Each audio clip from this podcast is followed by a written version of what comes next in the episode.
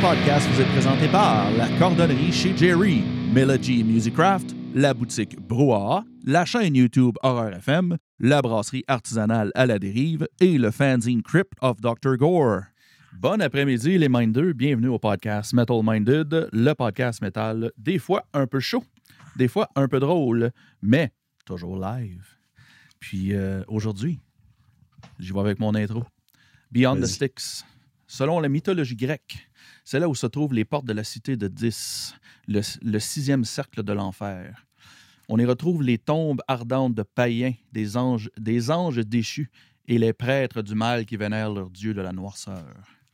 Mais pour nous, Beyond the Sticks, c'est un groupe de guerriers du vieux continent qui ira bien plus profond que le sixième cercle de l'enfer. Ils se rendront au bas-fond du cercle de Pit, là où les tribus métalliques et hardcore se rencontrent pour un combat ultime.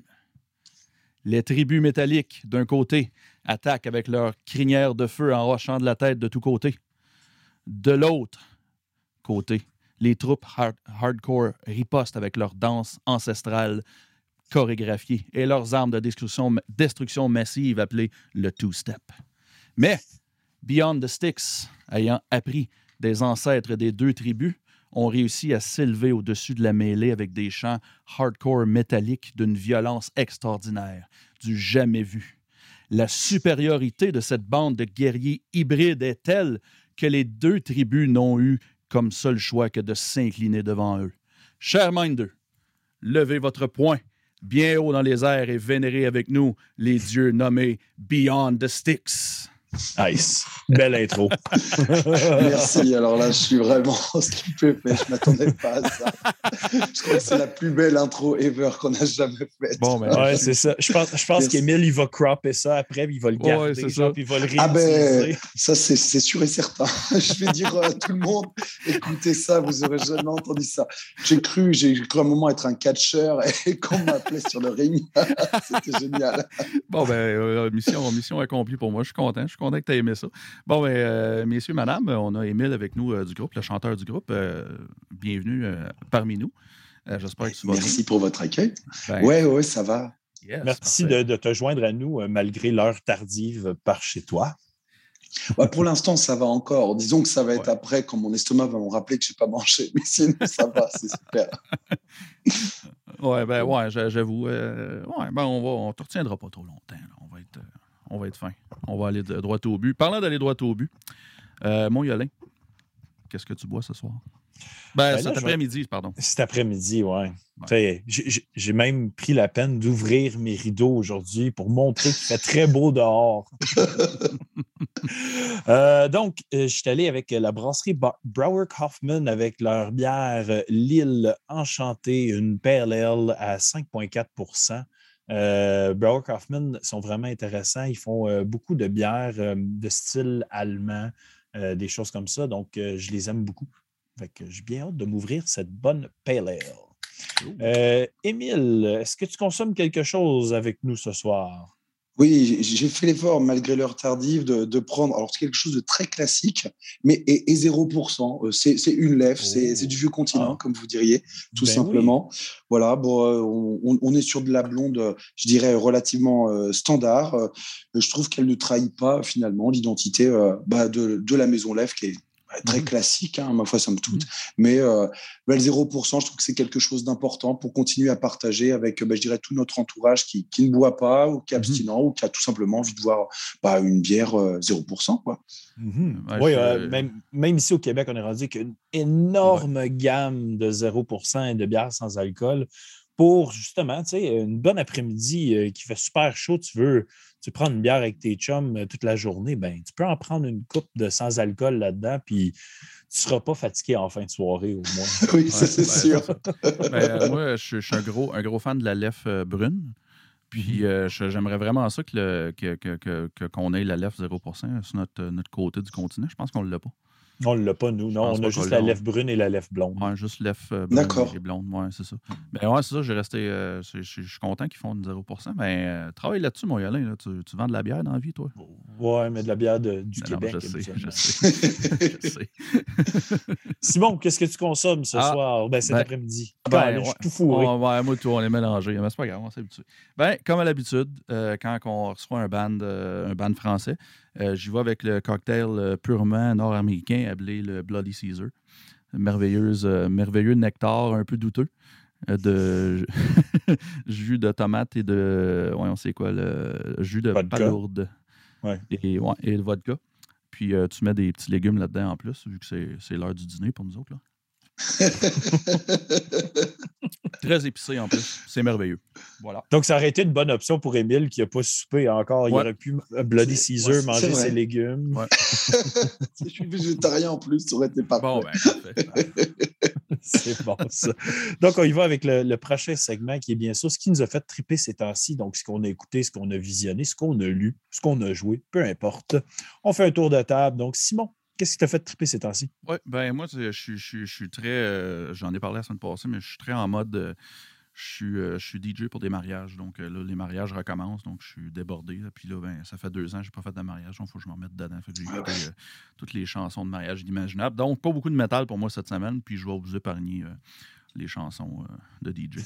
Euh, euh, malgré qu'elles sont très bonnes. Puis ma- mon choix musical est très bon. Euh, mais je veux dire, euh, c'est- pas le but du podcast ici.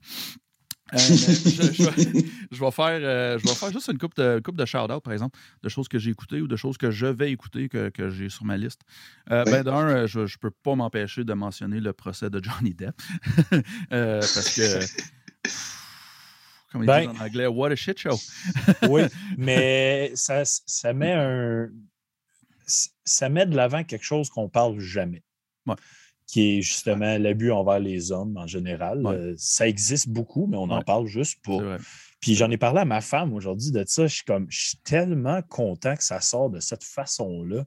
Euh, puis good sur Johnny Depp s'il réussit à gagner tout ça. Puis sérieusement, euh, je- je- les débats qui en sortent sont super intéressants. Donc, euh, juste, euh, j'ai vu une, une- une vidéo l'autre jour, c'est un, un petit clip de 30 secondes. C'est un gars qui va sur Internet puis il écrit, euh, il écrit, je vais le dire en anglais, euh, What do I do when my wife hits me? Puis là, ben, c'est juste comme des blogs, genre d'idées, puis de choses comme ça. Puis, il a écrit sur le même search engine, What do I do if my husband hits me? Puis pouf, c'est tout de suite un message helpline, appelez tel numéro tout de suite. Ouais. Très différent dans les deux, dans les deux circonstances. Donc, euh, ça, ça change un peu les perspectives. Puis, Ouais. je trouve ça intéressant que ça soit de l'avant autant que ça en ce moment. Non, je suis d'accord avec toi. Puis euh, aussi, euh, je veux dire, euh, tous les podcasts inimaginables, puis les, les, les, les humoristes, puis euh, et plein, plein de personnes de l'Internet, je veux dire ça de même, là, qui, qui en ont parlé, qui ont toutes des opinions un peu différentes, qui sont toi, soit très intéressantes, puis, et ou soit très drôles Mhm. par rapport à la situation. Euh, puis euh, c'est ça, puis les, les, les mémés, puis tout ça, là, ça n'a aucun sens. Fait qu'ils n'ont pas le choix de pas en parler. Euh, deuxième chose, j'ai- acheté une bière, mais je, je vais boire le, le Bloody Caesar, mais c'est le service funéraire de, comment est-ce qu'il s'appelle, Guy Lafleur aujourd'hui. Fait Mhm. que j'y lève mon, mon Bloody Caesar, un petit, gars, Mhm. petit gars de Turso. Cheers. Puis euh, c'est ça, j'avais j'ai acheté la bière, euh, je ne me rappelle plus c'est qui. Yolin, c'est La qui elle 10. faisait? Ouais, la 10, Bon. c'est ça. Montebello. Ouais, c'est ça. Puis euh, je voulais la boire sur le podcast aujourd'hui, mais euh, en après-midi, j'aime mieux le petit. Fait que je vais la garder pour plus tard. Euh, pour les fans de UFC, euh, Joe Rogan a reçu BJ Penn, euh, un des grands du début de la UFC. Euh, podcast très intéressant. Il se présente comme gouverneur euh, d'Hawaï aussi. Euh, ce qui est intéressant. Donc, euh, je ne l'ai pas fini encore, mais super intéressant. Euh, la semaine, c'est la semaine passée qu'on on recevait euh, Obscurcis Romantio? Ou La Mhm. semaine d'avant, la semaine passée. Il a parlé du, de Max Guys. J'ai écouté un petit peu. Très intéressant. Vraiment cool. Du True Crime. Ouais. Ouais, c'était c'était intéressant. C'est vraiment cool. Ma, ma, ma femme a vraiment trippé. Elle trippe True, True Crime. Puis vraiment, on va, on va continuer, Continuer à investiguer. Ouais, ouais, ouais. Fait que bien content, de, bien content de ça. Puis, euh, une petite chaîne YouTube que j'ai découvert, c'est. euh, je me rappelle plus du nom, j'ai oublié de le noter, mais au pire, je le mettrai dans le chat ou quelque chose. Euh, il fait. euh, c'est euh, 15 Minute Korean Di- Dinners. Il fait comme 3-4 trois des recettes coréennes. Ce n'est pas une, cuisine que je connais beaucoup, fait que j'en ai appris un peu en même temps. Puis vraiment intéressant. vraiment et ça a l'air délicieux aussi. je me rends compte comment que le, la bouffe coréenne est comme un, comme c'est comme la ça, ça, semble comme la bouffe décadente euh, de l'Asie fait que c'est, en tout cas je découvre ça tranquillement pas vite puis c'est, bien intéressant. Fait que c'est pas mal ça pour moi cette semaine. Pas gros de métal gang je suis désolé. Je vais me reprendre euh, dans les prochaines semaines promis. C'est bien correct. On va y aller avec toi Émile. Qu'est-ce qui t'a fait triper ces temps-ci? Eh bien, moi, cette semaine, ce qui m'a fait triper, euh, c'est euh, bah, le dernier album de Meshuga. En fait, euh, j'ai comment dire un gros coup de cœur sur une introduction complètement black, black metal dans, le cœur de cet album qui, je trouve, plus on passe les chansons, finalement, plus il est appréciable, ce qui est relativement rare avec, je trouve, les, les, les, albums relativement modernes où on donne tout au début et puis je dirais que c'est comme un mauvais, c'est presque comme un mauvais coup, quoi. Commence bien et puis bah, ça se finit mal. Bah là, je trouve que c'est vraiment tout le contraire. Et puis cette intro euh, vraiment qui sort de nulle part, la Black Cathedral, avec euh, derrière ce titre I Am That Thirst, euh, qui est vraiment mais génialissime.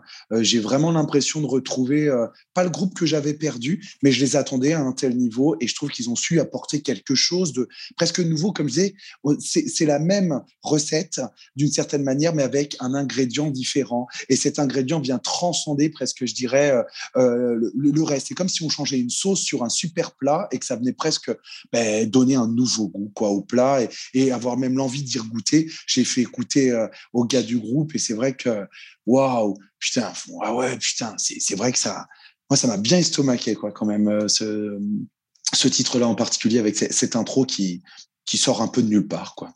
OK, parfait, ça. Donc voilà.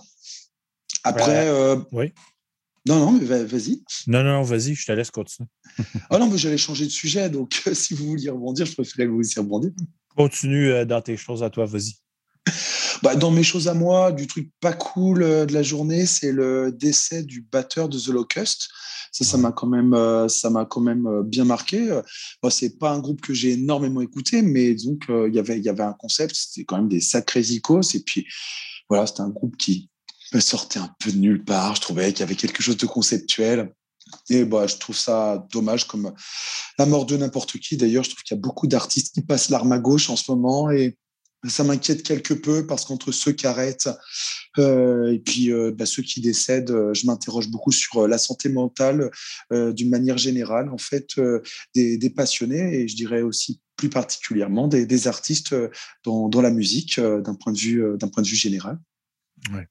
Ouais, c'est pas évident. Euh, c'est pas évident euh, la scène en général, euh, tout ce qui s'est passé dans les deux dernières années. La santé mentale a été affectée pour tout le monde. Donc, de perdre des artistes comme ça pour des raisons. ah, c'est jamais facile. Il, y en a, trop, il y en a trop dans, l'entourage un peu partout que, que c'est vers ça qu'ils vont, puis c'est pas la solution. Ouais. Puis peut-être une dernière chose, peut-être plus sportive.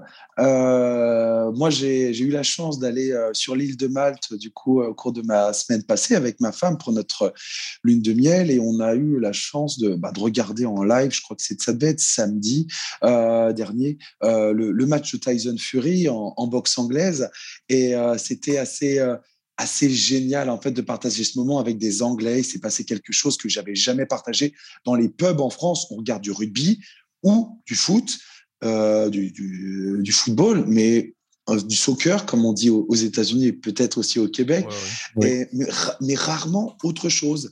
Euh, et là, de voir de la boxe il était tard, je sais pas, il devait être 22 euh, heures, quelque chose comme ça, de, partager ce moment-là et qui plus est avec euh, la communauté anglophone, c'était complètement fou. Je voyais dans quel état ça les mettait. Moi, je trouve que c'est un sport noble, mais là, de pouvoir partager ça avec euh, des passionnés et puis des, et puis des, des, des, des gens dont, on ne partage pas exactement la même culture, mais le même continent, c'était fantastique. Quand je les voyais discuter du chaos au WC, j'avais l'impression qu'ils jouaient leur vie. Je fais, mais non, mais c'était génial, mais j'en parlerai pas des heures et des heures. Et j'en voyais qui attendaient ça un peu dans le mode Oh là là, il est tombé à la cinquième reprise. Euh, j'aurais presque voulu euh, qu'il tombe à la, à, la, neuvième. Euh, putain, mais en fait, il n'y a pas que nous, les Français, qui sommes jamais contents. Ça me fait plaisir de me rencontrer que même les Anglais sont jamais contents. Ça me rassure. Je pense que c'est toutes les cultures qui sont comme ça. Il n'y a jamais personne de content. c'est comme, comme, dans la musique. Tu sais, aimes un artiste, puis euh, tu aimes tous ses albums, il sort un nouvel album. Ah, il n'est pas pareil comme les autres, je l'aime pas. Ou Ah, il est trop pareil comme les autres, je l'aime pas. c'est vrai.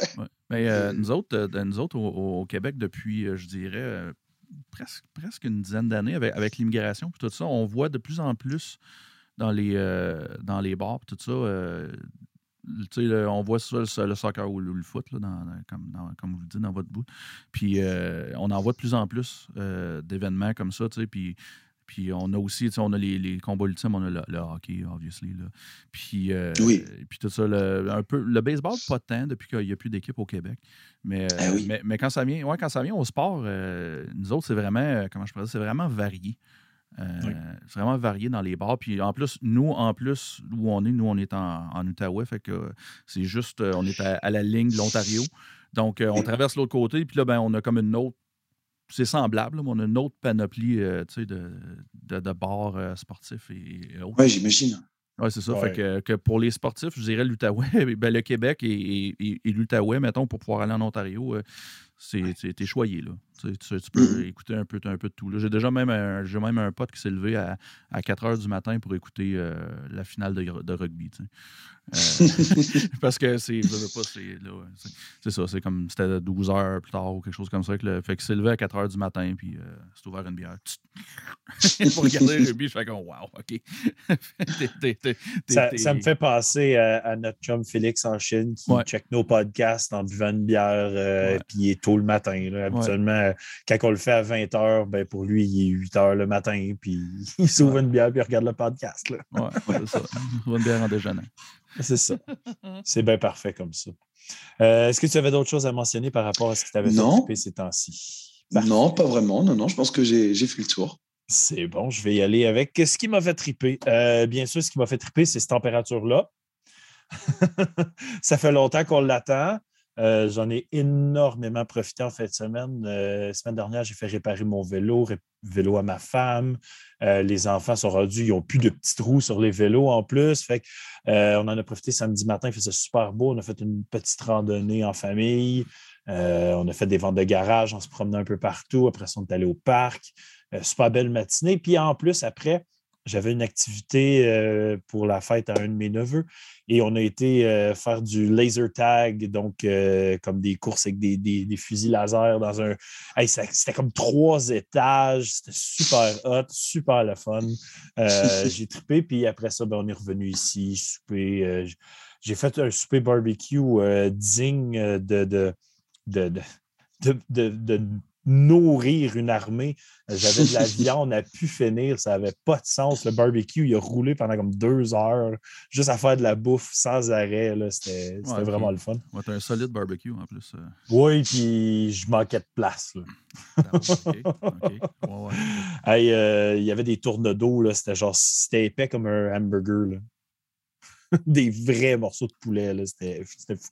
En tout cas, euh, ça, c'était ma, journée d'hier qui était vraiment le fun. Euh, puis vendredi, moi, j'aime ça faire du karaoké. J'ai eu des chums. On a eu une soirée karaoké qui était vraiment très plaisante aussi. Sinon, en fait de musique, euh, j'ai un groupe qui m'a accroché pas mal. ils, viennent de la, ils viennent de la Pologne. Il s'appelle Gone avec un point à la fin. Euh, classé dans le black death metal, euh, très intense comme musique, vraiment euh, dans ta face sans arrêt. J'ai vraiment accroché à ça. Je l'ai écouté plusieurs fois depuis, depuis que je l'ai découvert la semaine dernière. sinon, j'ai écouté Undead, leur nouveau CD, qui est correct, mais je grimpe pas les murs, mettons. Celui d'avant est meilleur, c'est ça? Ouais, celui-là. On disait tantôt. non, je niaise. Euh, sinon, en fait, film, j'ai vraiment pas écouté des bons films ces temps-ci. Ça, ça va pas super bien, mes, mes écoutes de films. Fait que, on va passer par-dessus ça. Puis, euh, sinon, euh, j'ai sorti à ma saison camping. Fait que j'ai passé la journée à travailler sur ma roulotte pour la préparer à la saison camping qui s'en vient dans même une vingtaine de jours, en fait. Dans une vingtaine de jours. Ouais, c'est ça. Dans trois semaines, je m'en vais camper pour la première fois de la saison. Et je suis vraiment excité. Fait que aujourd'hui, depuis tôt ce matin, je travaille sur la roulotte pour la rendre à son meilleur avant d'aller camper. Oui, ouais, parce qu'au Québec, on a la saison du camping. C'est ça. on ne peut pas camper à l'année longue. Non, parce que l'hiver, l'hiver, tu peux camper, mais c'est, c'est extrême. C'est, extrême. C'est, juste les, les, les durs qui font ça. euh, ah, c'est ça. L'été, ben l'été, tout le monde se gâte. Là. C'est ça. Habituellement, habituellement, l'hiver, on se loue des chalets. Ouais. C'est pas mal ça qu'on fait au Avec, des raquettes. avec des raquettes. On va faire du ski de fond, on va aller s'amuser. Mais l'été, moi, ben, chez Metal Minded, le monde, le monde me connaisse un peu avec le temps. Après deux ans d'en parler, ben, quasiment tous les week-ends, je suis en camping. Fait que je, suis rendu, que je me suis même équipé pour pouvoir m'occuper des réseaux sociaux, même quand je suis en camping. Fait que c'est pas si bien que ça. on n'a pas testé encore, Simon, faire un podcast pendant que je suis sur un terrain de camping. Ça va venir. je vais, je vais t'avouer que si avoir un peu plus de temps aujourd'hui, j'aurais été assis dans ma cour pour faire le podcast. Ouais, hein, je pense jamais. J'aurais peut-être dû, moi aussi, hein, dans le fond. Euh, moi, c'est Sur le bord de ma roulotte dehors, là, tu sais, ben juste assis en train de. Ouais, puis je veux dire, tu peux. Tu peux, plugger, euh, tu peux plugger ton headset dans ton cell, ça marcherait. Au oh, oui. Oh, oui. Moi, c'est un petit peu plus compliqué. Là, ben, j'ai un laptop. Fait... ah, je, ben peux le faire de mon laptop aussi. C'est un peu plus compliqué parce que je fais la technique. Moi, là, ça implique un peu plus de, de choses. On va se reprendre. On va, on Ouais, ouais, on s'en reprendre. c'est pas mal ça pour ce qui m'a fait triper ces temps-ci.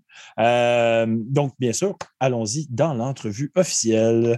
Donc, ma première question étant toujours la même. Beyond the Sticks, vous êtes qui? Vous êtes quoi? Vous existez depuis quand? Parle-moi un peu une brève histoire euh, du groupe. Je vais essayer de faire une biographie relativement synthétique.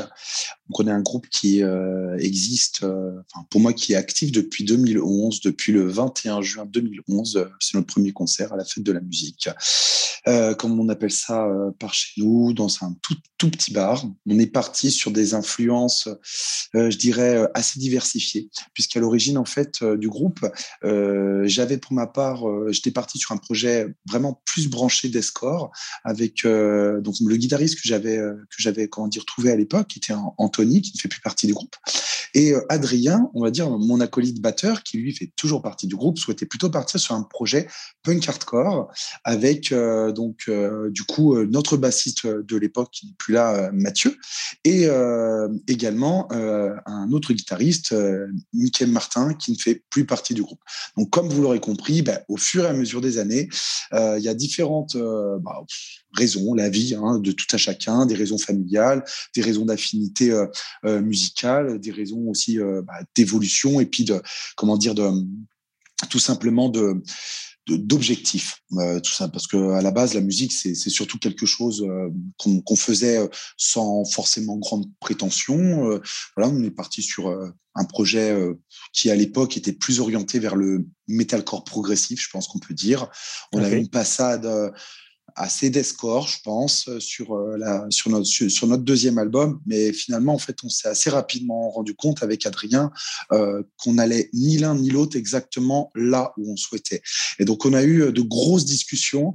Et finalement, c'est vrai que tout ça s'est sorti assez rapidement parce qu'on a été créé en 2011. Notre premier, notre premier EP a dû sortir, je crois, courant 2012. Et notre premier album a dû sortir courant début 2015, fin, ou fin 2014, quelque chose par là.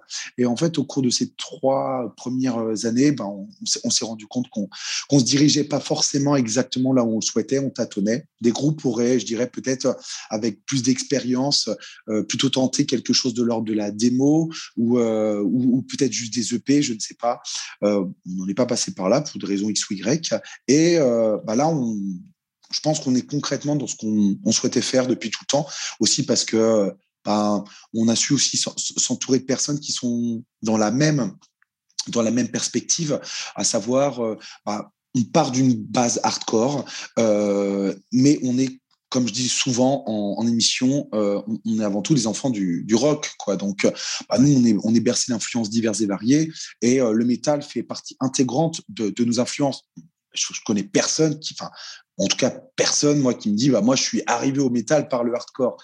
J'ai souvent l'impression que c'est l'inverse. Après, je peux me tromper, euh, voilà. Mais en tout cas, nous, pour notre part, c'est plutôt ça. On a découvert le métal. Euh, beaucoup de nos membres ont découvert le métal par des groupes de, de trash principalement. Et, euh, et puis, progressivement, on, est, on est arrivé par, par le crossover ou par, la, par, le néo-metal à des choses, je dirais, plus proches du hardcore.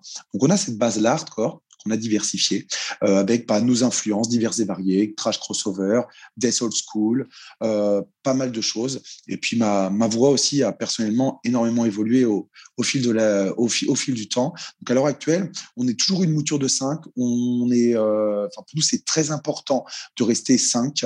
Alors pourquoi? Parce qu'on est un groupe qui compose à 5 et parce qu'on est aussi un groupe qui décide tout de manière démocratique. C'est-à-dire qu'un riff qui ne convient pas à 4 personnes sur 5, peu importe qui est la cinquième personne, on n'est pas un groupe comme, euh, comme par exemple, je vais prendre les défunts Chimera qui, euh, voilà, où c'est Marc qui gère tout. Non, nous, il n'y a pas de ça chez nous. On, est cinq et c'est pas parce qu'il y a des nouveaux membres comme euh, bah, David et Johan, c'est un peu particulier parce qu'eux, ils sont arrivés euh, pour les Viatanima en 2014, où David, guitare rythmique, et Johan à la basse. Arnaud, qui lui est arrivé depuis bah, juste avant le Covid, hein. je crois qu'il arrive à la pire période du groupe. je pense que s'il m'écoute à ce tour-là, il doit, il doit bien se marrer. Et donc, euh, voilà, euh, lui, il est arrivé à la, guitare lead parce que, bah, je dirais que une sorte de malédiction, c'est pas pourquoi, pour raison X ou Y. À chaque album, on change de guitariste lead presque. Bon, c'est comme ça, on n'y peut rien. Mais euh, je pense pas qu'on les épuise. C'est peut-être aussi qu'on est un groupe assez frustrant parce que justement, il n'y a pas vraiment de leader chez nous. On fonctionne en noyau, euh, sans mauvais jeu de mots. Et c'est vrai que, voilà, c'est notre particularité. Composer ensemble, cet album, le dernier, on l'a composé vraiment à cinq. Et c'est comme ça qu'on fait en fait depuis euh, depuis Stigma, depuis notre depuis notre deuxième album en fait, euh, tout simplement. On a l'impression que c'est comme ça qu'on s'est découvert et finalement qu'on on sort quelque chose d'assez authentique, je pense. Voilà, si j'ai pas trop mal résumé euh, la chose. c'est parfait. c'est parfait. Puis vous semblez être un groupe très actif en général aussi. on peut constater qu'en ce moment, vous êtes comme un peu en tournée. Vous avez beaucoup de spectacles de prévus. vous êtes comme pas mal dans le milieu des dates que vous avez en ce moment, je pense. Oui. il, en, reste, il en reste en mai, puis euh, ça continue. Oui. Euh, donc, comment va cette tournée-là euh, qui est un peu post-COVID dans des temps un peu incertains encore? Donc, comment ça se déroule? Comment ça se passe, cette tournée-là, en ce moment, pour vous? Bah, nous, en France, c'est un petit peu particulier. Nous, ça s'est très bien passé. Le lancement de l'album s'est très bien passé. Après, on avait réfléchi pour pas se retrouver dans les pires situations. Malheureusement, il y a tout un tas de groupes qui, pour des raisons X ou Y, ont sorti l'album après la première ou la deuxième vague en se disant, bah, c'est bon, ça va se lâcher. Parce qu'on était énormément à être frustrés.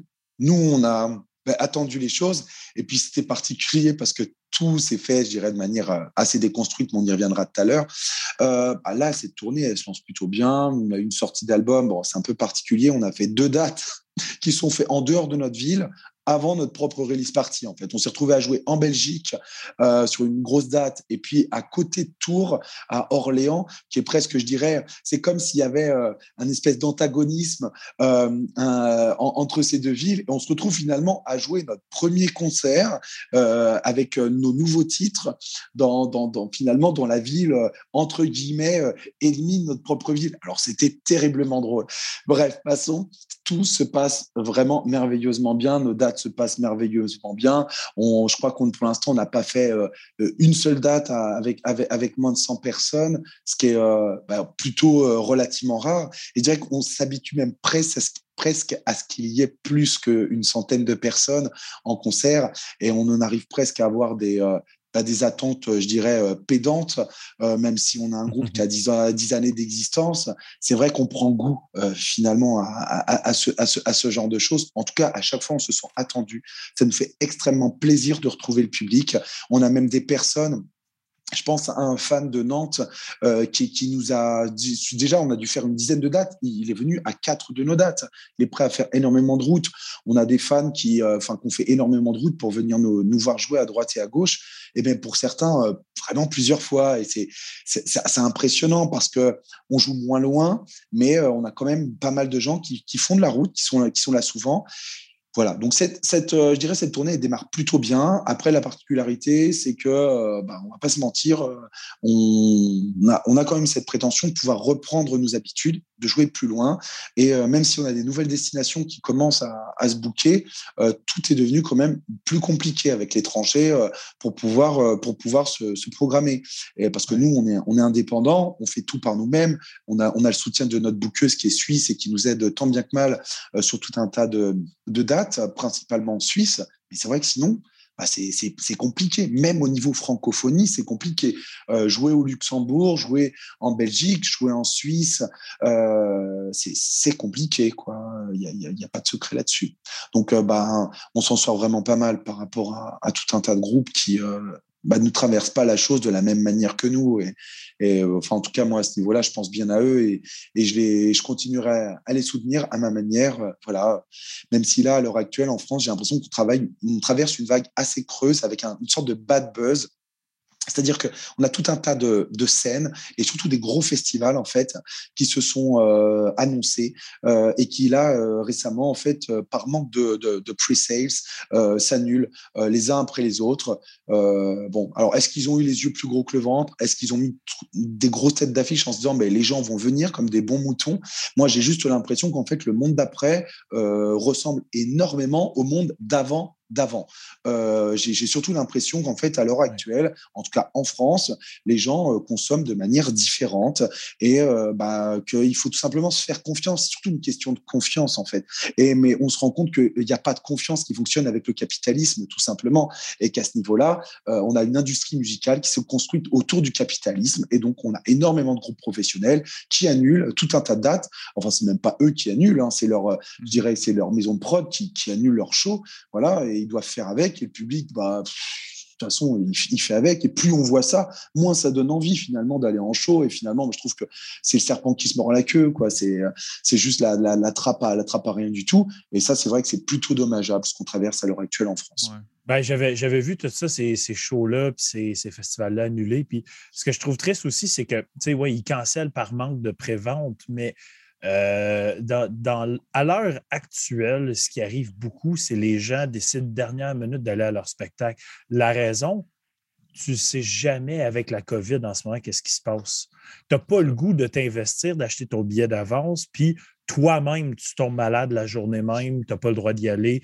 Euh, X, Y arrive. Donc, les gens vivent dans l'incertitude constante. Maintenant, on est d'accord. Donc, c'est difficile d'être un booker parce que là, tu veux voir les préventes, mais c'est aussi difficile d'être le spectateur qui veut aller voir des spectacles parce que tu n'as aucune idée si tu vas pouvoir y aller à ce spectacle-là. Combien de billets que j'ai dû me faire rembourser à cause d'annulation des dernières années? C'est ridicule.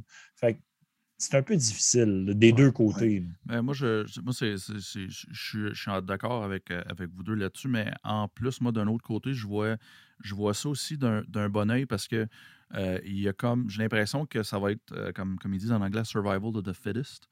que, mettons, j'ai l'impression que les plus petits groupes euh, vont peut-être en ressortir gagnants. Euh, c'est plate pour les, gros groupes que c'est leur job à temps plein, puis je, c'est plate, puis je, sympathise avec eux. Mais d'un autre côté, j'ai l'impression que euh, je pense que le monde va aller, pour plusieurs raisons, vont peut-être aller dans les plus petits spectacles. Les, petits, les petits shows, la petite scène, la scène locale. C'est ça, exactement. Fait que ça, ça peut avoir du bon pour, euh, pour nous, comme, comme, moi, qu'un groupe euh, underground, euh, local. puis, puis je veux dire, je, je, vois en plus, avant, c'était très rare, mais à ce temps, je vois des, des, spectacles qui sont annoncés, comme à Ottawa ou dans la région, puis pas de prévente, c'est genre à la porte. Genre comme carrément. Pas de prévente, tu arrives, tu te, pointes tu te pointes la journée 2, tu payes, puis tu rentres là.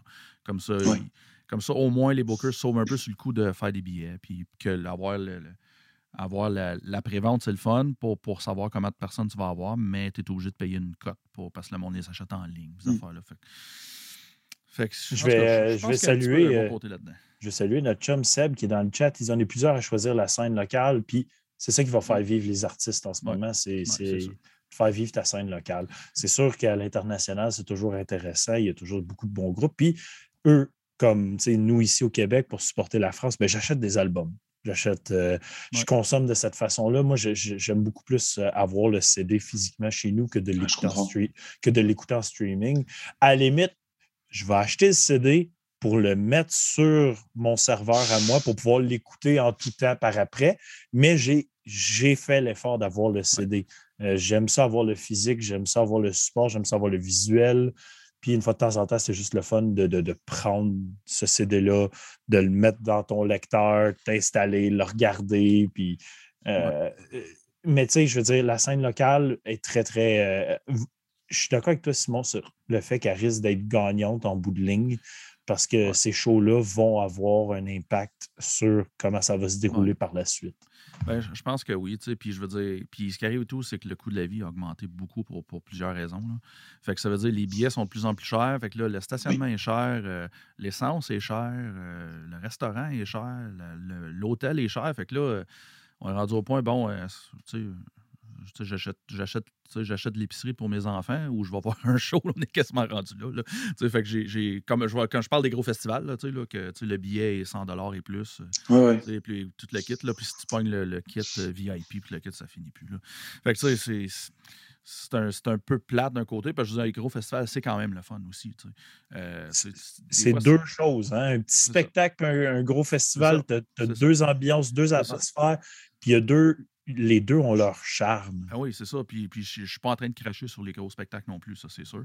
Euh, je veux dire, euh, je veux dire que surtout un festival, qu'est-ce qui est le fun d'un festival, c'est que dans la même journée, tu peux voir cinq de tes idoles pour le prix le prix que ça te coûterait pour aller voir un, dans un aréna, mettons. Là, Fait que, mais, mais, encore là, c'est ça. Je, pense qu'il y a quand même un peu de de beauté là-dedans, peut-être qui, va arriver. En tout cas, j'espère. Je me croise les je vais, je vais m'ouvrir ma deuxième bière.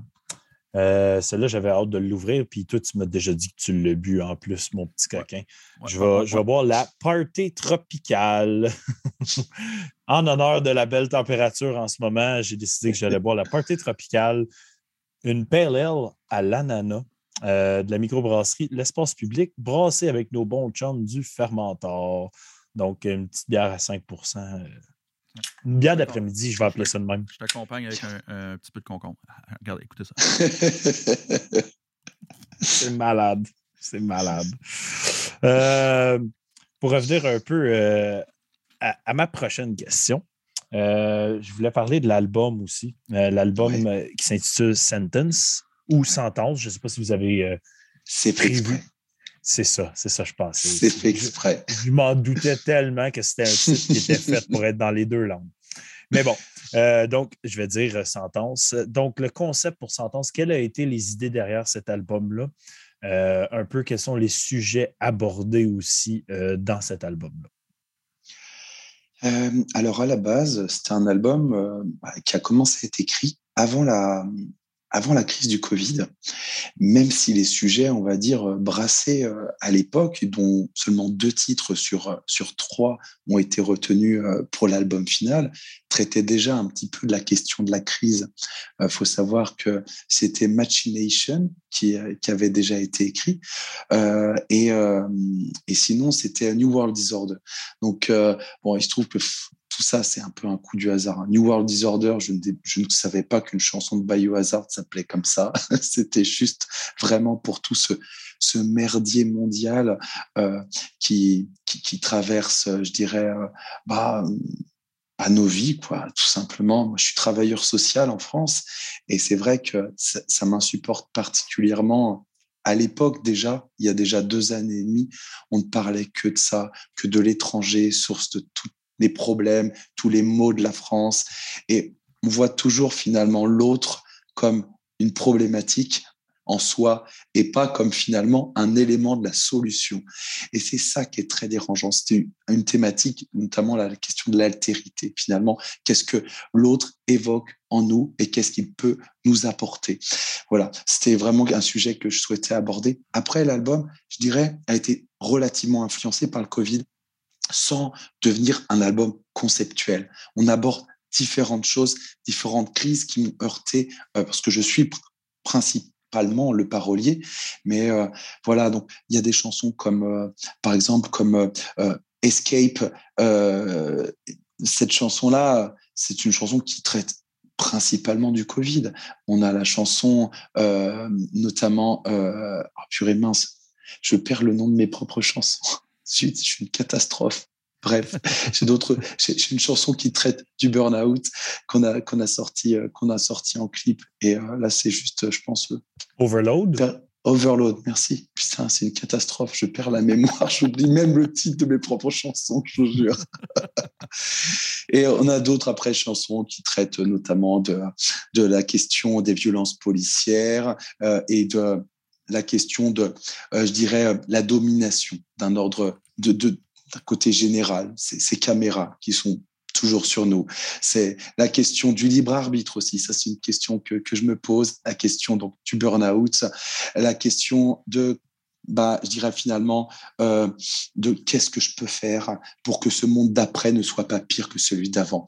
Enfin, c'est des questions que, par exemple, Collatéral vient, qui est la dernière chanson qu'on a écrite pour, pour l'album et qui est aussi clippée, euh, qui, qui, qui, sont là pour ça, pour finalement, bah, ni plus ni moins permettre à notre auditeur de de se questionner parce que finalement euh, Beyond the Stick ça va bien plus loin que l'histoire du simple fleuve mythologique l'idée c'est c'est vraiment de pouvoir euh, s'interroger sur euh, bah, quelle est ma place qu'est-ce que je veux devenir est-ce que je veux suivre le mouvement et aller vers les enfers Est-ce que je veux en sortir De quel côté je veux regarder Comment je veux me positionner Est-ce que je veux sortir du lot est-ce que je veux suivre la marche Est-ce que je veux penser par moi-même Est-ce que je veux agir par moi-même Voilà, c'est ce genre de questionnement finalement qui se pose à travers tout l'album.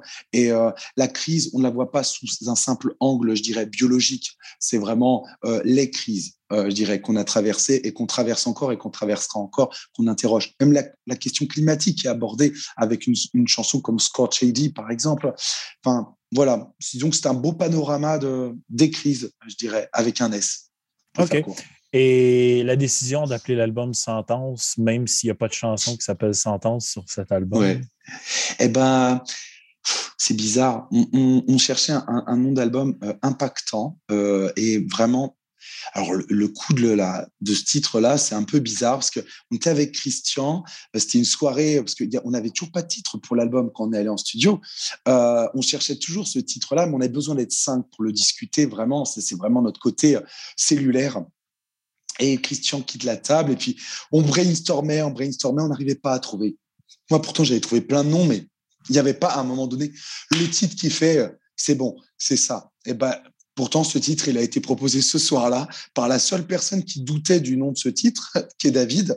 Et euh, mais par contre, on s'est tous regardés, on a tous dit oui. Et c'est vrai que quand 100 ans c'est sorti, bah c'est, je sais pas, ça a été comme euh, une évidence pour nous. C'était, c'était vraiment, c'était, vraiment ça. C'était vraiment, c'était, vraiment finalement, euh, je dirais la, synthèse de, tout ce qui ressortait de, de, cet album et, de cette période interminable de, de deux années et demie qu'on a, qu'on a traversé. C'est bon. Cool. Euh, oui, tu as, parlé, as parlé que tu étais, travailleur social. Euh, ouais. Je suis juste curieux, juste curieux de savoir, euh, est-ce que, euh, est-ce que, est-ce que la France vous, vous, comment, vous finance quand même bien? Je, je, je, je vais comprendre ce que je veux dire. Euh, parce que nous, au Québec, c'est un, un, gros problème qu'on a, là, que le, le, le son, c'est un, une, une, sphère de, de c'est un job que, comment je pourrais dire, qui est, mal financé euh, au Québec. Euh, je, me, je, demandais si dans ton coin, c'est le même principe, si vous avez euh, quand même des, ressources quand même intéressantes pour pouvoir aider les gens, là, ou c'est quelque chose qui. Non, c'est une spécialité francophone, hein, je crois.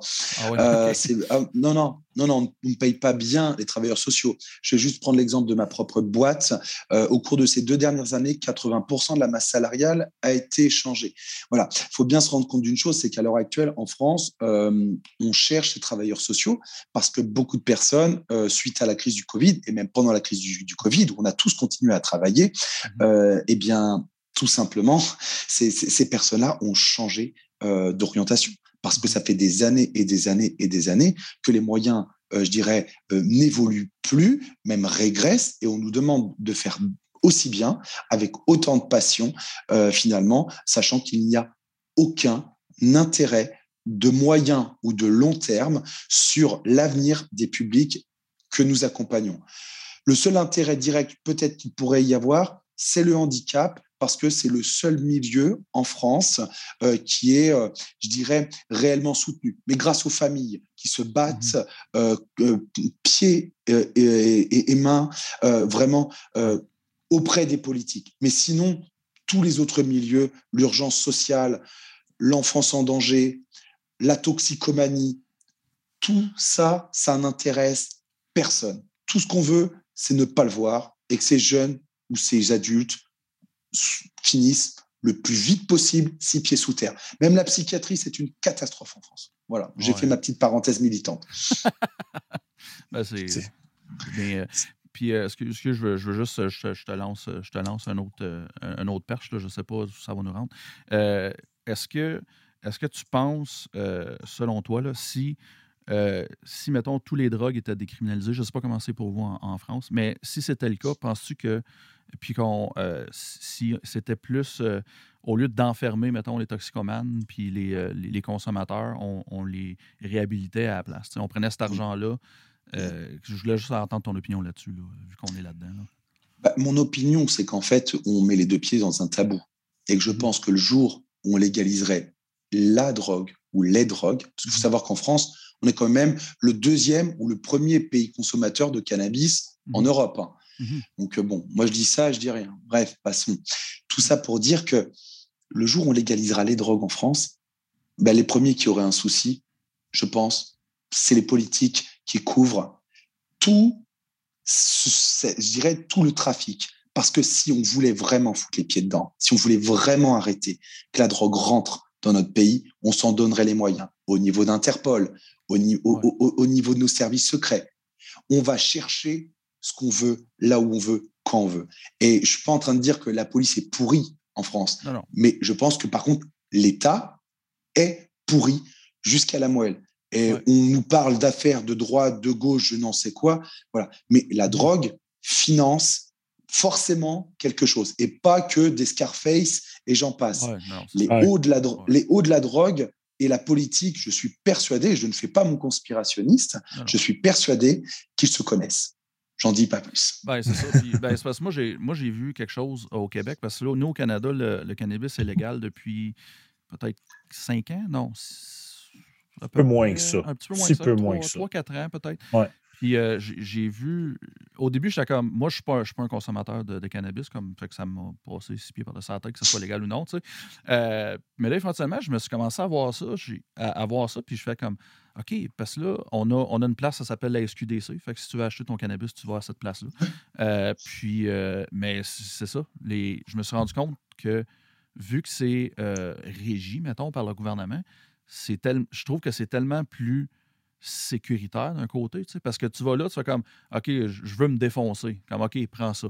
Euh, je veux dormir. OK, prends celui-là, tu sais. Au lieu d'aller au coin de la rue un peu louche, là, tu sais, puis, ouais, t'as-tu quelque chose pour moi, fait, que, fait que moi, en tout cas, j'ai comme découvert que, me semble, ça serait tellement euh, une solution, me semble, pas rapide, là, mais une solution qui aiderait, je pense, à régler, euh, à régler tous ces problèmes-là si tu au moins si au moins s'il serait comment je pourrais dire tu sais décriminalisé non pas nécessairement légal mais au moins décriminalisé que c'est comme tu sais je veux dire le gars qui c'est un autre bracket c'est ça tu, mets ça ailleurs. Tu sais le gars qui était qui était héroïnomane là il fais pas ça juste pour la party, c'est parce qu'il y a autre chose. Là. Mais en France, si on n'ose pas euh, dépénaliser le, cannabis, au-delà, je dirais, de l'électorat euh, réactionnaire que représente, euh, je dirais, les plus de 55 ans, c'est simple, c'est qu'on met les cités françaises à feu et à sang.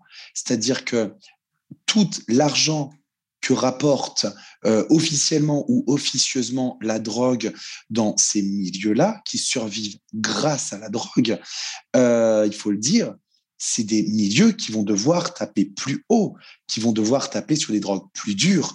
Et quand on voit dans des villes comme Marseille euh, des règlements de compte ou à Paris avec des armes à feu pour des questions de drogue et même nous, ce qu'on appelle des fois drogue douce, je vous fais pas de schéma sur ce qui va se passer avec les drogues plus dures, parce qu'on n'aura toujours pas de solution d'insertion dans ces, dans ces zones-là, euh, malheureusement, euh, alors qu'on pourrait. Mais c'est des solutions de long terme. Et puis, pourquoi changer un système? Ouais. Ouais, c'est pas évident. Puis euh, Seb, dans le chat, il nous dit euh, au Canada, le cannabis, c'est le 19 octobre 2018. Donc, ça fait quatre ans. Ben, ça va faire quatre ans. ça va faire quatre ans. OK. C'est ça. J'étais pas loin. J'étais pas loin.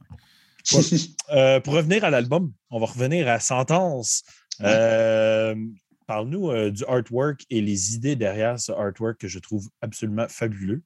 je trouve la pochette est vraiment hot. Fait parle-nous un peu de comment ça s'est déroulé, qui a travaillé là-dessus, puis c'est quoi les idées derrière les images qu'on voit sur la pochette? Alors l'idée euh, vient de moi. Euh, tout simplement, un petit peu comme celle du précédent album. On a travaillé avec la même personne. Euh, c'est un illustrateur français expatrié à Bruxelles qui s'appelle Amo, A M-M-O, tout simplement. Euh, il est présent sur tous les réseaux sociaux. Et donc, euh, bah, cette idée-là, c'est. Alors, pour synthétiser, c'est la jeunesse en proie à ses propres démons tout simplement. On a plein de symboles dans cette euh, pochette. On a un acolyte, je dirais un protagoniste, peu importe son sexe, jeune, euh, qui tient en laisse un, cerbère. La question, vu de la démesure du cerbère, c'est qui tient en laisse? Qui? Voilà. Est-ce que c'est la jeunesse qui finalement dompte ses démons? Est-ce que ces démons la domptent C'est une question qu'on peut se poser. Et derrière, ce gratte-ciel proéminent qui représente, je dirais, un petit peu notre, notre système, malgré nous, en feu, en flamme, en fumée, mais qui nous domine d'une certaine manière peut-être considéré un petit peu comme la porte des enfers, mais sous un angle beaucoup plus, euh, je dirais, réel. Et puis euh, la lune qui vient marquer, euh, je dirais, d'une pierre angulaire le mysticisme de cette, de, cette scène, parce qu'on sait tous très bien que quand la lune est pleine, il se passe différentes choses, aussi bien l'attraction que des choses plus mystiques. Voilà. waouh! Ça, c'est vraiment une belle description de, de, la pochette et j'adore. C'est super. Là, euh, tu mentionnais que vous travaillez toujours en noyau. Vous êtes les cinq membres qui sont toujours euh, à faire les décisions ensemble, à travailler sur les chansons ensemble et tout et tout. Mais, veux, veux pas, dans un groupe, je trouve qu'il y a toujours les gens qui ont des rôles. Même si vous faites des décisions, vous avez des rôles. Donc, oui, euh, quels sont chacun vos rôles dans le groupe?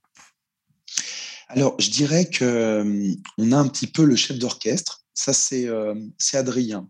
Sur la, le batteur. Sur la question de, la musique et sur la question, je dirais, de l'organisation euh, autour des, tournées, euh, notamment sur tout ce qui est logistique, pratico-pratique. On a notre chef, on a notre chef d'orchestre à ce niveau-là.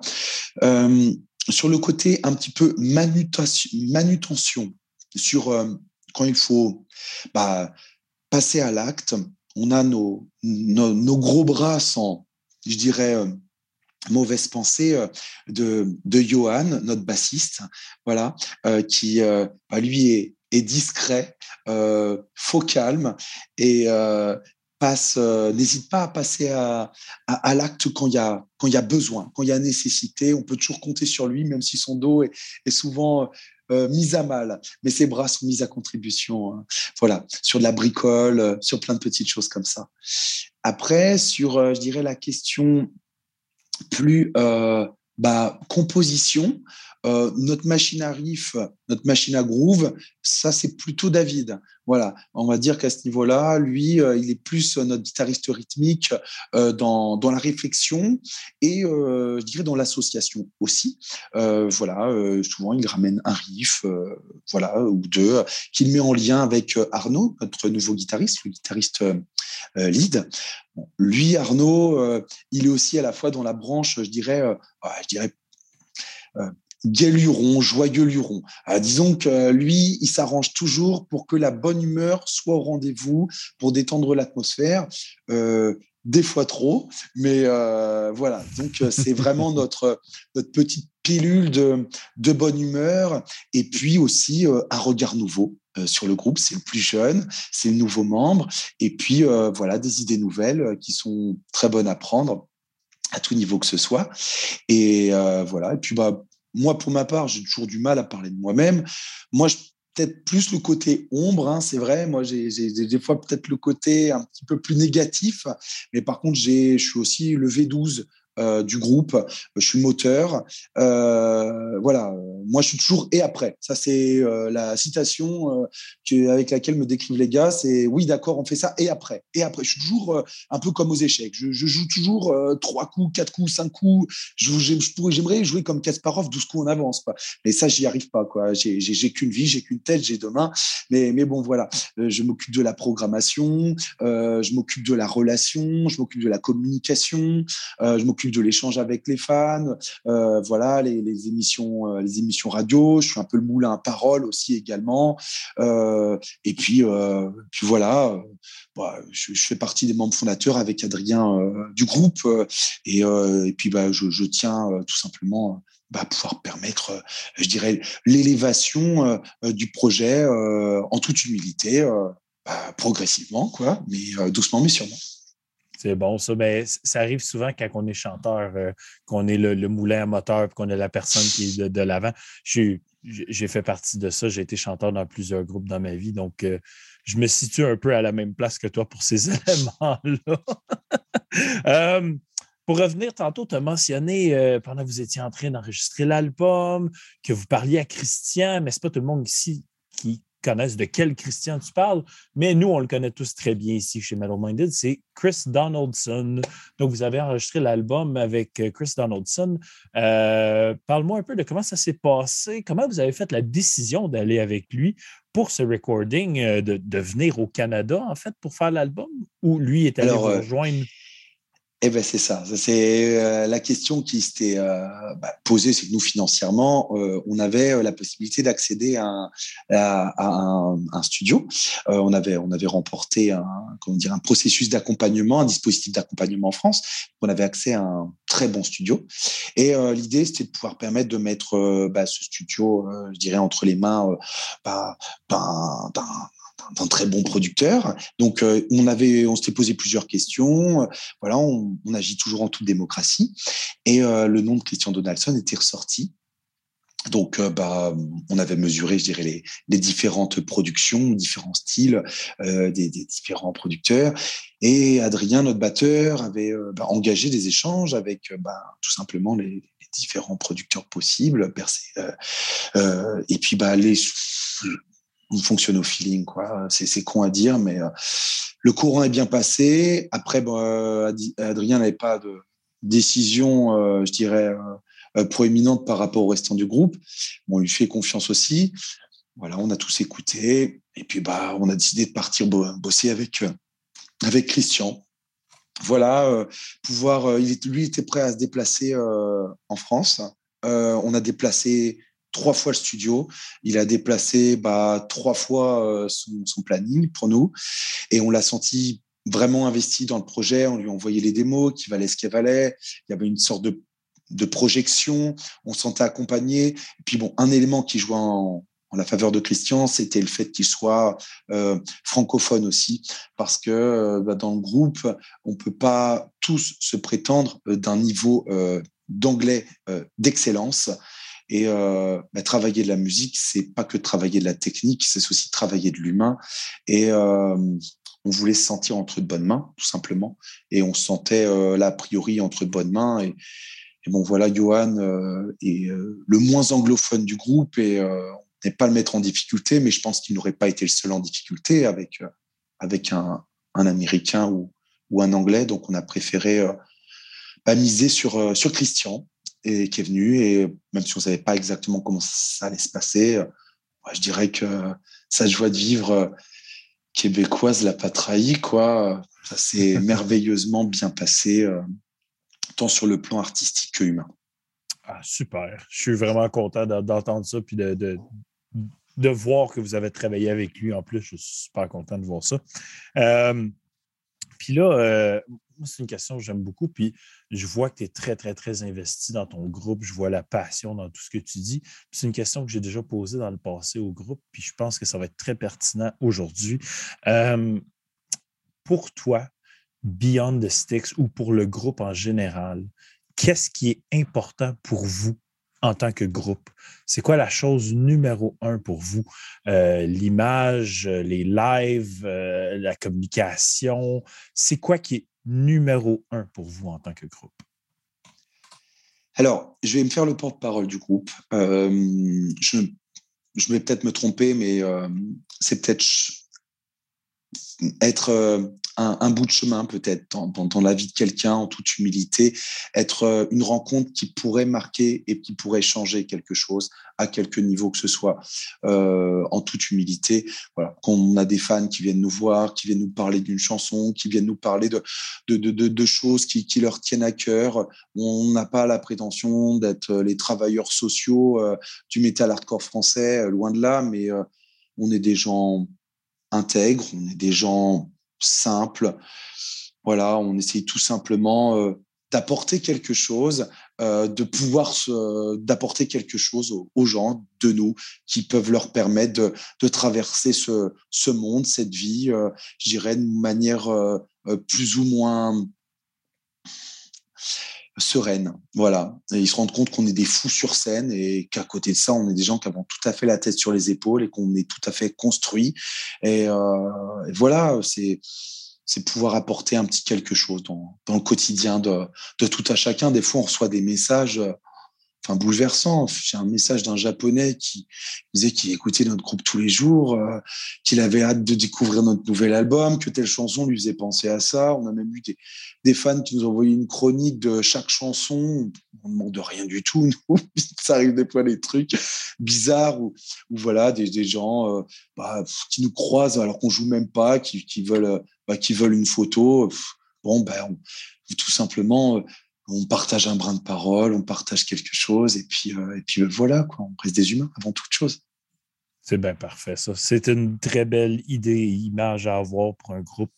Euh, c'est très important d'être aussi très proche des fans. Moi, je trouve ça très important de discuter avec les gens, de, de, de, prendre le temps de comprendre à quel point que le moindre petit geste, que ce soit pour un groupe ou même nous, Metal Minded, que la petite chose que tu as posée est beaucoup plus importante que tu penses pour eux. Puis c'est important d'entendre euh, leur version de tout ça. c'est très beau d'entendre ça. pour revenir un peu, euh, nous, euh, en, pré-podcast, on en a parlé un peu lorsqu'on était en salle d'attente, mais on parlait de l'importance des réseaux sociaux sur, sur un groupe en général ou euh, euh, l'importance pour promouvoir ou pour aller joindre justement nos fans, ces choses-là. Donc, euh, je crois que c'est toi qui, qui, qui s'occupe des réseaux sociaux de Beyond the Six. c'est quoi, comment tu, tu, perçois ça, les réseaux sociaux pour un groupe? C'est quoi qui est important de faire ou de ne pas faire? c'est quoi qui est important de promouvoir pour toi? Euh, sur ces réseaux sociaux-là? Ce qui me paraît important de promouvoir, c'est quelque chose qu'on a envie de partager, pas quelque chose qu'on nous oblige de partager. Ça me paraît important, c'est l'intégrité dans ce qu'on fait, d'assumer ce que l'on fait euh, à tout niveau que ce soit. Donc c'est vrai que bon, les réseaux sociaux, c'est un petit peu un miroir euh, de ce qu'on peut, de ce qu'on peut être, de ce qu'on a envie de partager. Moi, j'apprends hein, chaque jour que Dieu fait, j'apprends de ce que font les autres. J'essaye de m'en inspirer plus ou moins et de communiquer. Voilà, un fan qui nous écrit quelque chose, moi je me vois pas de lui répondre. Ça, ça a pu arriver, ça arrivera, mais euh, ce qui est important, c'est de voilà, c'est de pouvoir prendre du temps pour ceux qui nous en accordent. Il y a des gens qui font 300 km pour venir te voir et toi, tu veux pas prendre trois secondes sur ton téléphone pour répondre à un fan? Mais je trouve pas ça correct. Il y a des gens qui sont fichus de gueuler sur scène parce qu'une salle est vide et qui veulent pas prendre trois secondes pour pouvoir répondre, de, de, de pour pouvoir répondre à quelqu'un. Bah, je trouve pas ça correct. Euh, pour pouvoir mériter le respect, encore faut-il l'incarner. Et moi, je pars du principe que euh, être sur les réseaux sociaux, c'est être quelqu'un de respectueux. C'est pas une place pour les gens qui ne le sont pas, qui ne sont pas constructifs. C'est ce que je pense des, des, des réseaux sociaux. Voilà. Après, il y a des fois ça marche, il y a des fois ça marche pas. Il y a des choses qui nous dépassent. Hein. L'algorithme, c'est quelque chose qui nous dépasse partager une vidéo sur certains réseaux, ça ne fonctionne pas. Certaines heures, ça ne fonctionne pas. Ça ne fonctionne pas tout le temps, mais qu'on a une communauté euh, autour de nous, quelle que soit l'heure, eh bien ça, ça, fonctionne toujours. Le bouche à oreille rattrape toujours n'importe quel algorithme. Moi, ça, j'y crois. Et euh, voilà. Après, les, réseaux sociaux, là où ça devient euh, embarrassant, c'est que ça rend un peu asociaux, et j'en sais quelque chose, c'est que ça nous bouffe du temps, beaucoup. Euh, ça nous rapproche de gens, mais ça nous distancie de la réalité. Et ça, c'est vrai que c'est quelque chose d'assez ambivalent. Bah, j'en parle notamment dans une chanson comme Machination, par exemple. voilà, c'est un, peu, un peu le dilemme de la technologie. Des fois, on est un peu esclave de celle-ci. Et c'est dommageable parce que il y a, peut-être 30 ans, sans tomber dans un excès de nostalgie, on pouvait se rassembler à un événement sans pour autant avoir à faire autant de publicité sur les réseaux sociaux pour avoir du monde. Bon, voilà, il y a, le côté un petit peu euh, dommageable des, réseaux sociaux également. Mais bon, ça, ça, me, parle un peu. Tu, sais, tu parles euh, justement de l'élément euh, réseaux sociaux, euh, balance sociale, asociale aussi. Tu sais. je l'utilise énormément, évidemment, avec Metal Minded. On utilise ça, j'utilise à tous les jours. À tous les jours, je dois communiquer, faire des posts, parler de ce qui s'en vient, faire de la promotion, tout ça. Mais tu sais, je balance ça avec, je vais donner l'exemple encore de je vais camper à toutes les fins de semaine. Je suis toujours les fins de semaine sont réservées pour, je pense, du stank me chum. Euh, on boit de la bière, on joue, on fait du karaoké, on est rassemblés autour d'un feu dans ma cour, euh, on va camper ensemble. J'ai des activités de planifier constamment. Fait euh, que ce soit les réseaux sociaux, oui, c'est important. La communication est très facile avec les réseaux sociaux à comparer auparavant. Je n'ai pas besoin de prendre mon téléphone et espérer que mon ami va répondre. Je peux y envoyer un message puis il va me répondre quand il peut. Y a plein de bons éléments puis il y en a plein de mauvais. C'est juste de savoir bien balancer entre les deux, je pense. C'est ça. Je te rejoins, tout à fait. Euh, c'est intéressant, pareil, quand tu penses que dans le temps, tu disais, tu n'avais pas besoin de faire autant de publicité pour un spectacle. Il n'y avait pas de réseaux sociaux, de réseaux sociaux puis le mot se passait. C'est intéressant, pareil, quand tu te mets à penser à ça. Sûr que, parce que je pense que les trois ici, on a vécu le, l'avant Internet puis l'après. Les street teams, les ah street ben teams d'aller distribuer des petits papiers un peu partout. Ah oui, je, moi, je, me rappelle, j'ai fait ça, moi, mettre des, des pamphlets chauds dans des, euh, sur des, euh, des rétroviseurs. Euh, pas des rétroviseurs, mais des pare-brises, des affaires-là. Je me rappelle avoir fait ça dans ma jeunesse. Là, puis à cette heure, il n'y a aucun jeune qui va faire ça. Il va faire comme pourquoi tu perds ton temps? mais, mais encore là, c'est drôle parce que c'est ça, justement, les réseaux, les réseaux sociaux, autant tu peux, tu peux poster tout le temps, tout le temps, tout le temps, mais si tu n'as pas, ça, si pas les bonnes les bonnes euh, les bons settings, excusez mon anglicisme, mais euh, des fois, on dirait que tu fais juste envoyer ça dans, la marée, euh, la marée Internet. Là, c'est plate peu, mais, mais tu sais, c'est c'est la vie, il faut vivre avec. Mais tu sais, puis encore là, il y a des groupes, euh, il y a des groupes ou des gens qui utilisent les réseaux sociaux, ils ont vraiment compris, puis ils rendent ça intéressé, intéressant, je vais dire ça comme ça. Fait ça, c'est quand même le fun. Là. Puis, hey, euh, je que ça, là, ça fait déjà 1h10 qu'on jase, quand même. Quand même. Vous êtes très intéressant, M. Émile, euh, à parler avec. c'est ça, pour, pour, pour finir, j'aurais une couple de petites questions un petit peu plus bon pour terminer. je vais commencer par quelle, euh, quelle, chanson, artiste ou album euh, ou style de musique pour toi qui est un guilty pleasure, un plaisir coupable? Genre quelque chose que tu écoutes, euh, tout seul chez vous puis tu veux pas que personne le save. Il, écoute ça dans sa douche. Oui, c'est ça. moi, j'ai un petit souci là-dessus. C'est vrai que j'ai pas vraiment de plaisir coupable parce qu'en fait, j'assume vraiment tout, mais vraiment tout. Il n'y a pas, il y a pas, il y a pas, il y a pas vraiment d'artistes. Euh, j'écoute euh, même des artistes de, de dance. Bon, c'est moi, moi voilà, je te dirais comme ça, ouais, peut-être là, comme ça, on, a une musique d'outro de nos, de, nos, de nos sets à l'heure actuelle. C'est euh, une chanson de Ice MC. Ice MC, c'est un groupe de dance des années 90. Euh, et, et, bon, voilà, c'est euh, bon, c'est marrant parce que cette chanson s'appelle Think About the Way. Et ce qui est génial, en fait, c'est quand tu lis les paroles, tu fais putain, même dans la dance à l'époque, on avait des gens sensés, quoi, qui pensaient en écrivant des chansons chansons merde. À l'heure actuelle, tu écoutes de la musique mainstream, euh, les trois quarts du temps, ça parle d'amour, ça parle, ça parle de choses chiantes, quoi. Enfin, je dis pas que l'amour est chiant, mais l'amour, c'est quelque chose qui se vit, c'est quelque chose où on peut lire, mais à toujours entendre parler d'amour, finalement, oh, c'est bon, c'est, on peut parler d'autres choses aussi, merde. voilà. Non, c'est ça. J'avoue, j'avoue de la pop, Pasteur, puis il faut être un, être un artiste, euh, faire de la pop, dans, dans, dans, ces, dans les années de 2020 puis 2010, mettons, je vais dire ça de même, tu dois produire en maudit. Fait que je peux comprendre des fois que les paroles sont un petit peu vite faites, là, je vais dire ça comme ça, parce que il y a des artistes, si tu sors un, tu sors un single par année, oublie ça, là, tu. Il n'y a rien qui va se passer. Là. Non, mais c'est ça, tu sais. Puis, OK, j'en ai un autre, un petit peu plus un petit peu plus. Euh, comment je pourrais dire ça? Un petit peu corsé, pas corsé, je ne veux pas dire corsé. Comment je pourrais dire ça? Ah, j'aime bien. Euh, si, euh, si tu n'étais pas musicien, qu'est-ce que tu ferais de tes temps libres, selon toi? Alors, c'est une bonne question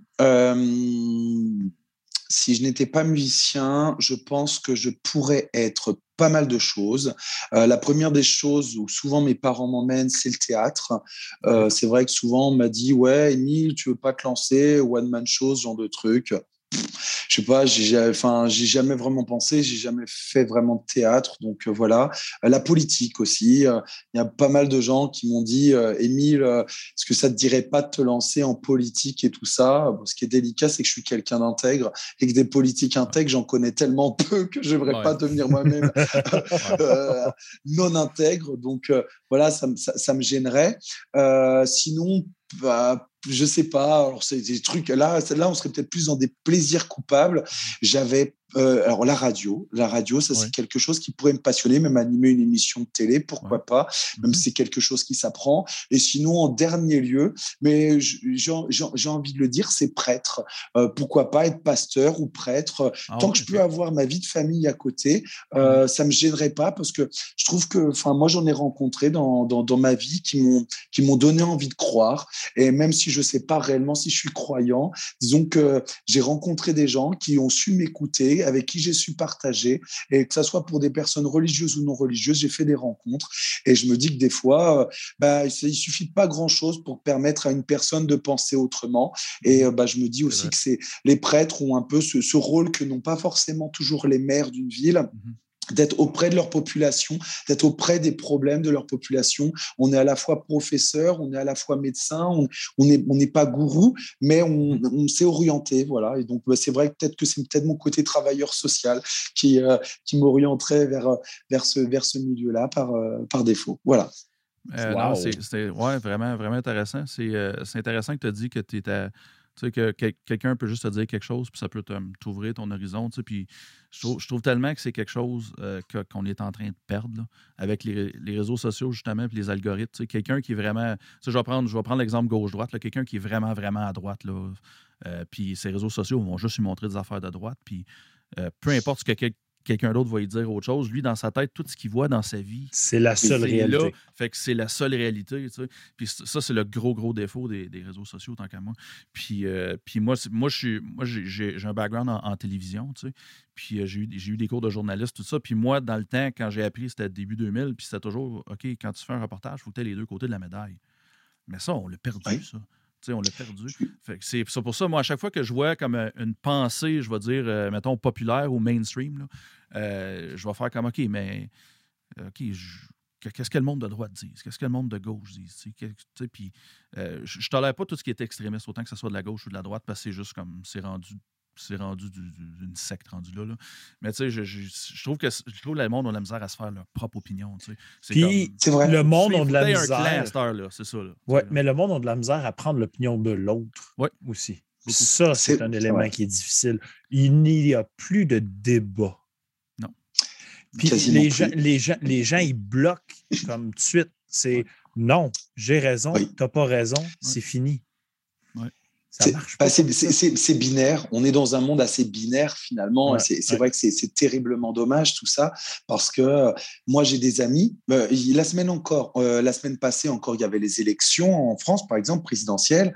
il y a beaucoup de personnes qui n'ont pas compris ce que j'ai pu partager sur les réseaux sociaux vis-à-vis de ma pensée du, du, président actuel que je n'apprécie pas. Et comme je disais, c'est pas parce que je pense que des gens ont voté par défaut pour lui.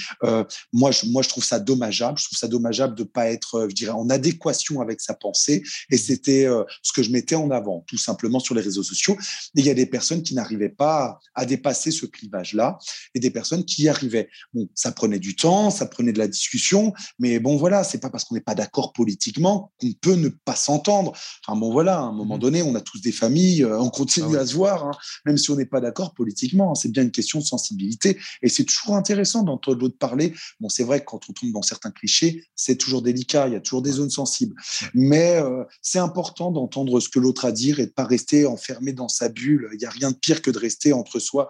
Et nous, on s'en rencontre en concert, on rencontre des gens, il y a des métals de droite, il y a des métals de gauche. Bon, voilà. Après, ce qui est très important, c'est de toujours prendre en considération le point de vue de l'autre. Et euh, tu parlais euh, d'influence. Bah, moi, c'est des fois, c'est bizarre, mais c'est les films. Des fois, je découvre les films deux années, trois années, quatre années après, même la musique. Et on me dit, ben pourquoi, pourquoi tu l'as pas écouté quand c'est sorti ben Parce que c'était peut-être pas le moment, tout simplement. Et peut-être que j'avais pas envie, parce que tout le monde disait que c'était génial. J'avais peut-être envie de me faire mon propre avis. Et en fait, euh, ben, quatre ans après, je reconnais. Je reconnais que c'est génial, que je suis peut-être passé à côté. Et je peux, me je peux aussi reconnaître que c'était de la merde et puis que c'était comme ça. Ben voilà, chacun ses goûts. Je déteste regarder un film quand il y a trop de hype. Quand tout le monde en parle, mmh. je ne suis pas capable. Il faut que j'attende. je, me sens moins seul. Ah, comme en ce moment, tout le monde a parlé du nouveau Batman, puis je sais qu'il va probablement être très bon, là, mais je ne suis pas capable de le regarder. Il faut que j'attende. Je n'ai pas le choix. Je comprends. Ouais, tu sais, c'est. Ouais, c'est dur de tomber. C'est facile de tomber dans le panneau du, du, du hype. Là. Il y a vraiment des groupes, là, des fois, là, puis il y a du monde qui aime vraiment ça parce que c'est populaire, pas parce que nécessairement que c'est bon. Fait que c'est un, un, peu plate. Là, ouais. Mais bon, euh, hey, euh, nous arrivons à la fin. Euh, donc, j'aimerais ça remercier Émile et Beyond the Sticks. Ce fut un énorme plaisir de te recevoir sur le podcast. Je, je, vais mentionner rapidement ce qui s'en vient pour Metal Minded dans la semaine à venir et je te laisse un mot de la fin après. Euh, mercredi prochain, euh, un grand retour aux reviews euh, Metal Minded. Donc, Georges revient faire des reviews avec nous. Et Félix, donc on va avoir Georges et Félix pour parler de Harmoniac, un petit groupe de la scène Gatineau-Ottawa ici, avec leur premier album, Intratil, Colonel Savagery et No Mass. Euh, dimanche prochain, nous sommes en pause de podcast, mais le dimanche d'après, on revient en force avec Fracturus, dont on avait reviewé le petit EP euh, qui était crissement excellent. On a bien hâte de jaser avec eux autres. Euh, le chanteur, d'ailleurs, ça va être lui qui va être là avec nous. il est très présent sur les réseaux sociaux lui-même. c'est un YouTuber à la base, donc il va être bien équipé. Ça va sonner comme un fucking affaire de blick. Simon va être heureux s'il va avoir semi-craquant tout le long. oui, c'est ça. Euh, mais j'arrive à la fin. Donc, Émile, merci beaucoup. Je te laisse un petit mot de la fin et on conclut ça. Euh, eh bien, peut-être quelque chose que j'ajouterais à notre discussion du début euh, sur les coups de cœur et tout ça. Moi, il y a un coup de cœur euh, qui me vient du Québec. Alors, c'est un, je, crois, je crois que c'est un one-man band. C'est, c'est un mec qui se fait appeler Joe d'Assassin.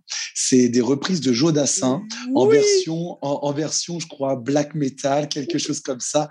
Et quand j'ai, quand on a découvert ça en France, sur les, justement, ben, c'est la magie des réseaux sociaux. J'ai trouvé ça complètement weird, complètement what the fuck. Et bon, voilà, c'est, ça fait plaisir finalement de partager la culture française à l'envers. Parce que bon, je pense qu'on, enfin, nous, on, on, partage beaucoup de choses avec le Québec. Il y a des choses, des fois, je pense, qui, qui passent mal les frontières. Et bon, je sais qu'on pouvait partager des choses, mais je n'étais pas sûr que musicalement, par exemple, les choses passent toujours dans les deux sens. Et, euh, et, et Jodassin, je fais, putain, Jodassin, je ne savais même pas qu'on connaissait, même si c'est vieux et que c'est assez mainstream, je ne savais pas qu'on connaissait au Québec. Oh oui, on connaît très bien au Québec même. mais alors, version, euh, version métal, c'est génial. Ah, mais quand, quand j'ai découvert Joe d'Assassin, je l'avais partagé sur le groupe Metal Minded, puis je capotais. Là. Pour vrai, c'est complètement un délire total comme groupe. Et c'est excellent en bout de ligne. C'est ça qui est intéressant. C'est super bon. Donc euh, voilà, c'était petit côté, petit côté clin d'œil que voilà, j'avais envie de rappeler parce que ça fait plaisir de, voir des gens faire ce, genre de choses malgré tout, parce qu'il y en a aussi qui se prennent pas au sérieux. Et c'est important de pas oublier que bah, voilà, la musique, il faut que ça reste du plaisir. Et ça, ça, ça, serait bon que beaucoup d'artistes s'en souviennent. il suffit de lire certains interviews, par exemple, de personnes que j'apprécie particulièrement, à savoir Meshuga.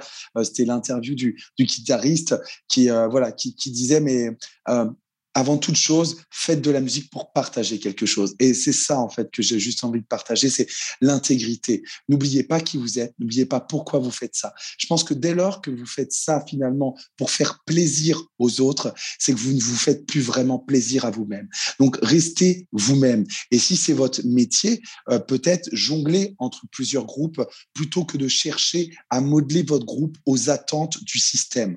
Faut pas oublier une chose, c'est que le rock, pour moi, c'est un contre-pouvoir, au même titre que tout ce qui est né du rock and roll, tout ce qui est né du blues finalement. Et il faudrait que beaucoup de personnes ne l'oublient pas. Je pense que si, en tout cas, dans le vieux continent, le métal a cette place de rebut, a cette place dans beaucoup de sociétés finalement de musique subversive.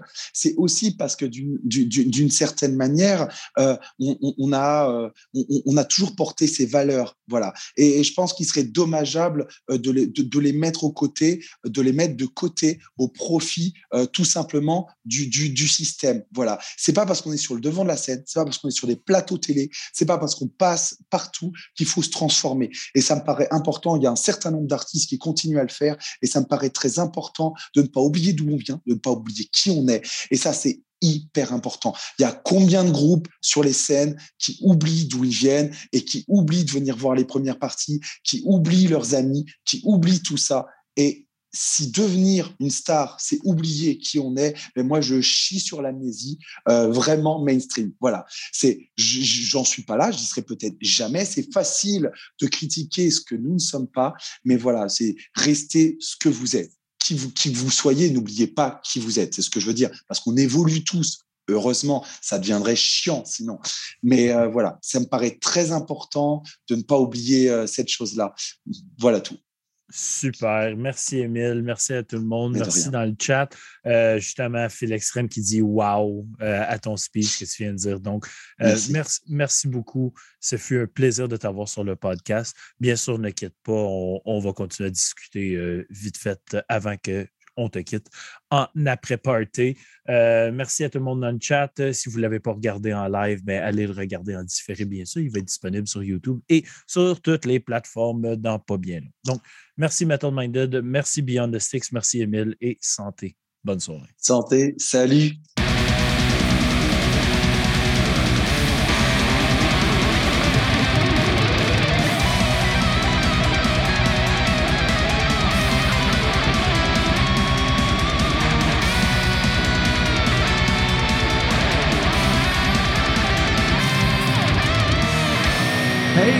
D'avoir écouté jusqu'à la fin. Pour plus de contenu métallique, va faire un tour sur nos réseaux sociaux. À la prochaine!